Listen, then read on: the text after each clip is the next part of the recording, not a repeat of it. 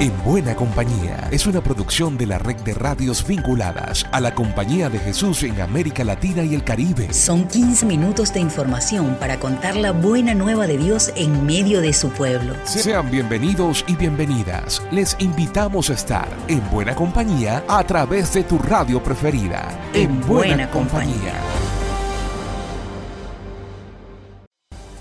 Place saludarles, compañeras y compañeros de Camino de América Latina y el Caribe. Llegamos a la entrega número 70 en Buena Compañía.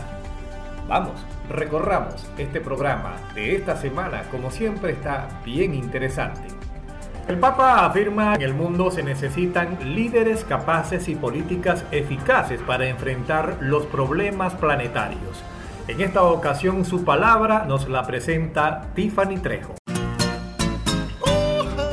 Este 26 de agosto, el Papa Francisco se reunió en el Palacio Apostólico con parlamentarios de la Red Internacional de Legisladores Católicos y pidió un compromiso global por justicia, fraternidad y paz, que afirma no es solo la ausencia de guerra, sino el resultado de cooperación, diálogo y proyectos políticos visionarios. Francisco pide justicia para las personas vulnerables que no tienen voz y esperan ser protegidas por dirigentes civiles mediante políticas y leyes eficaces. Fraternidad para hacer frente a las numerosas situaciones de desigualdad e injusticia que amenazan el tejido social y la dignidad de cada mujer y hombre.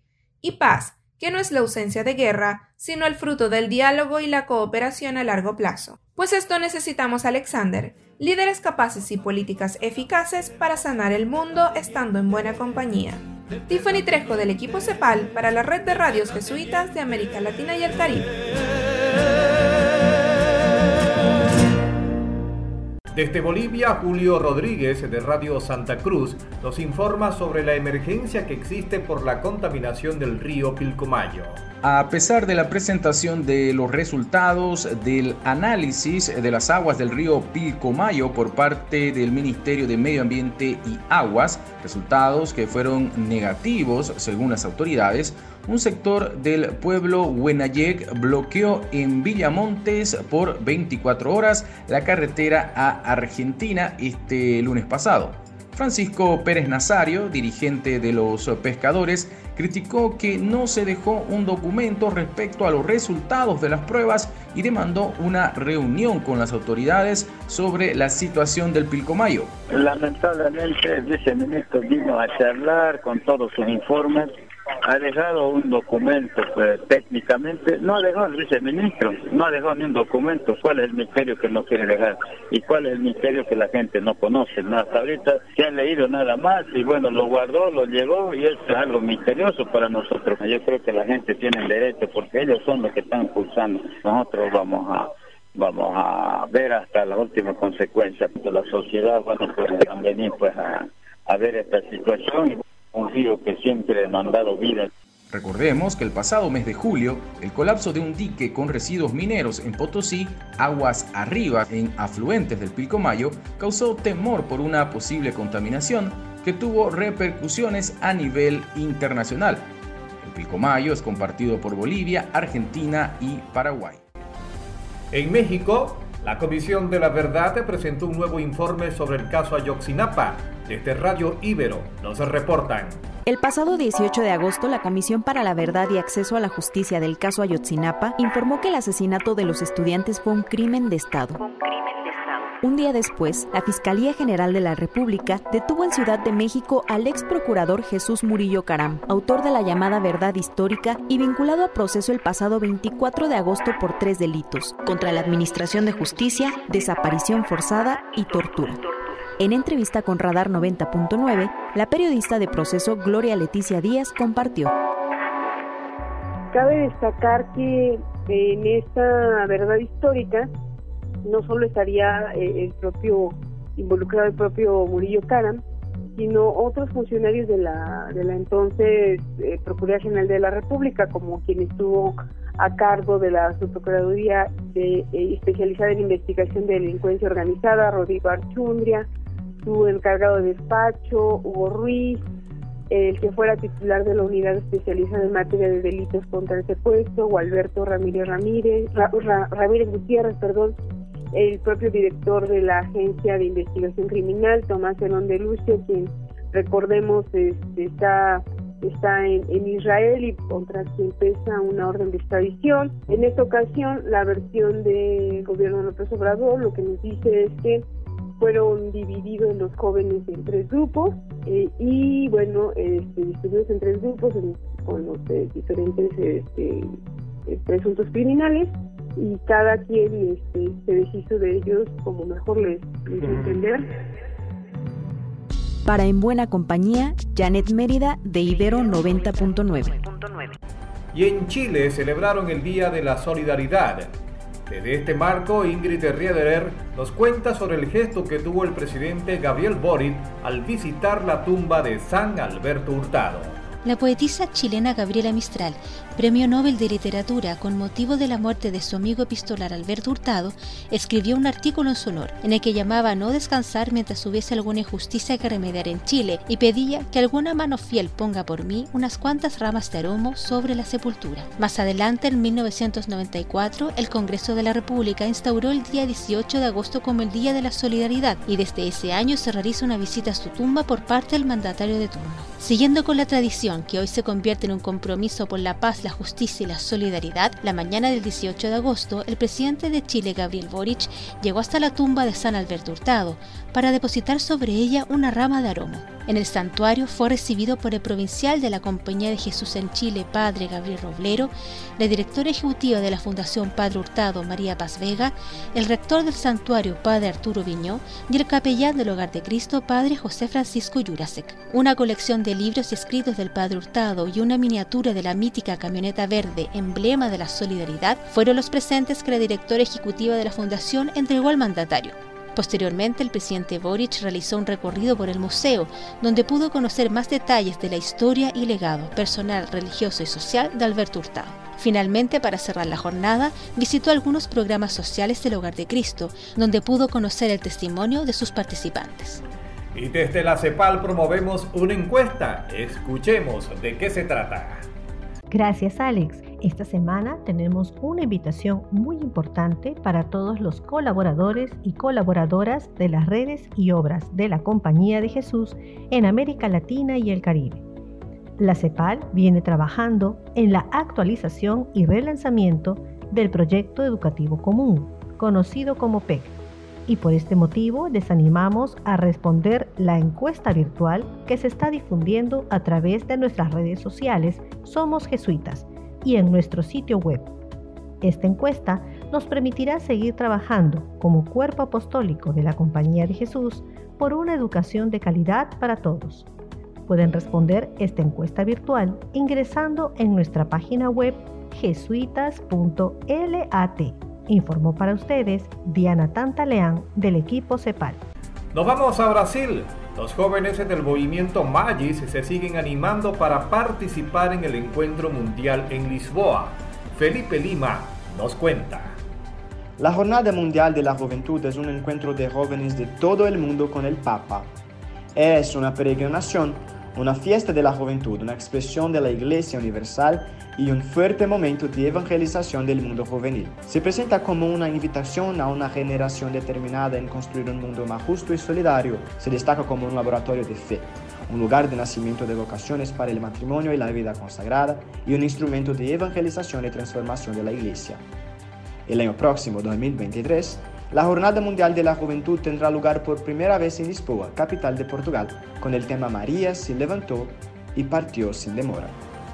Además, el MEG España celebra su centenario en 2023.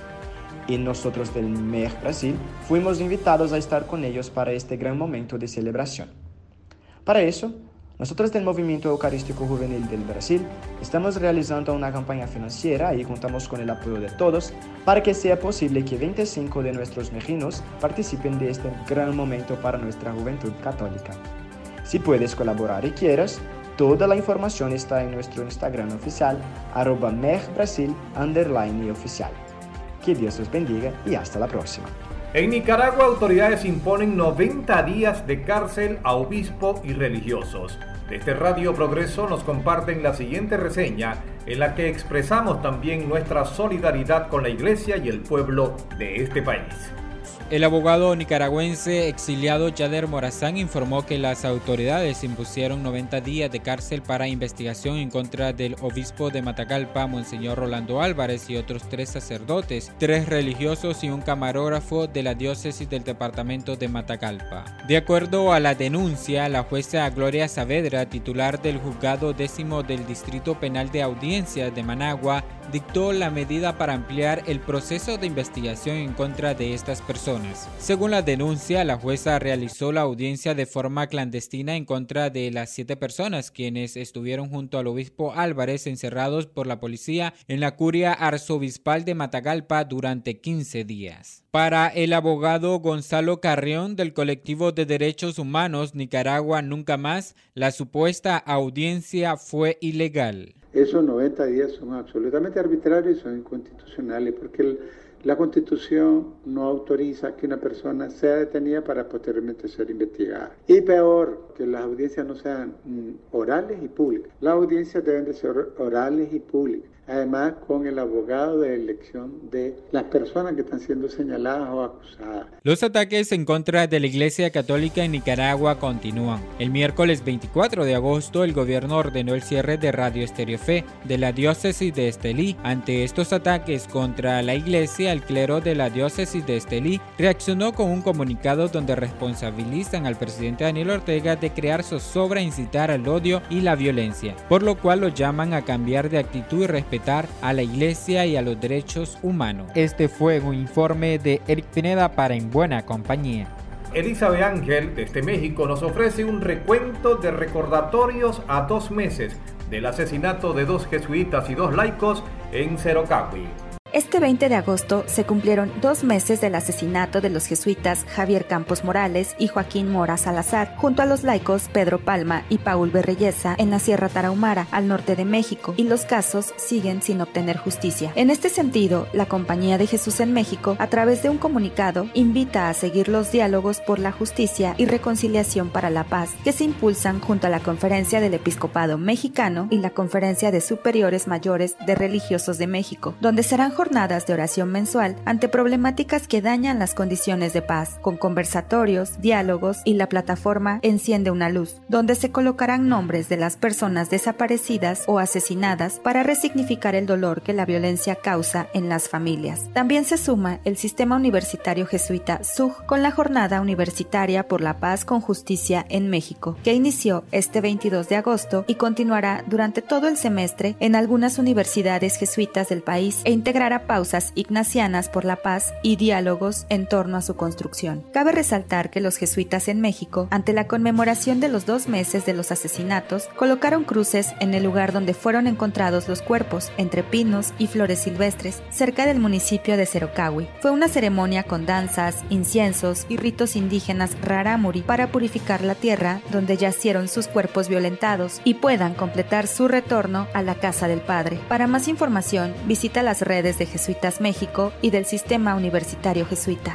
reportó Elizabeth Ángel de la Compañía de Jesús en México para En Buena Compañía. Y para cerrar, Radio YSUCA, el rol que cumple como radio cultural en El Salvador.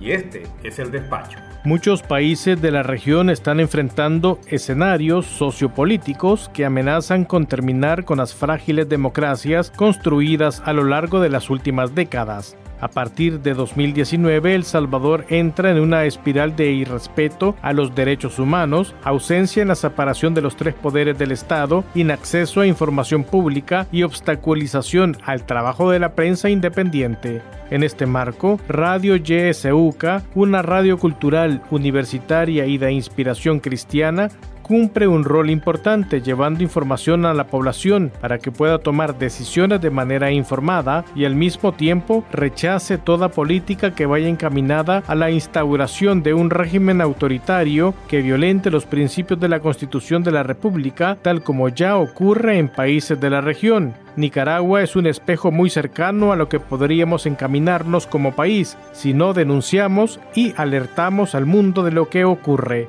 Hacer periodismo bajo un régimen de excepción y en medio de campañas de odio hacia la prensa y a todas las personas que tienen una voz crítica a la difícil situación que vive El Salvador, ahora es bien arriesgado, así lo expresa César Faguaga, expresidente de la Asociación de Periodistas de El Salvador, APES. Esto que está todavía eh, latente, que es la certeza de que hay un Estado que está espiando a sus periodistas, con lo cual sumemos todas las piezas y nos damos cuenta que eh, la, cosa no está bien. El compromiso de YSUCA es seguir trabajando a favor de los sectores mayoritarios de El Salvador, acercando los micrófonos a todas las personas que siempre han sido excluidas, pero que tienen demandas y exigencias que plantear a los poderes en turno, informó desde Radio YSUCA en El Salvador y para el programa En Buena Compañía, Gerardo Castro. Y hasta aquí llegamos. Seguimos con todos ustedes en buena compañía. Llegamos al final por esta ocasión. La invitación es para la próxima semana para que sigamos en buena compañía. Una producción de la Red de Radios Jesuitas de América Latina y el Caribe. En, buena, compañía.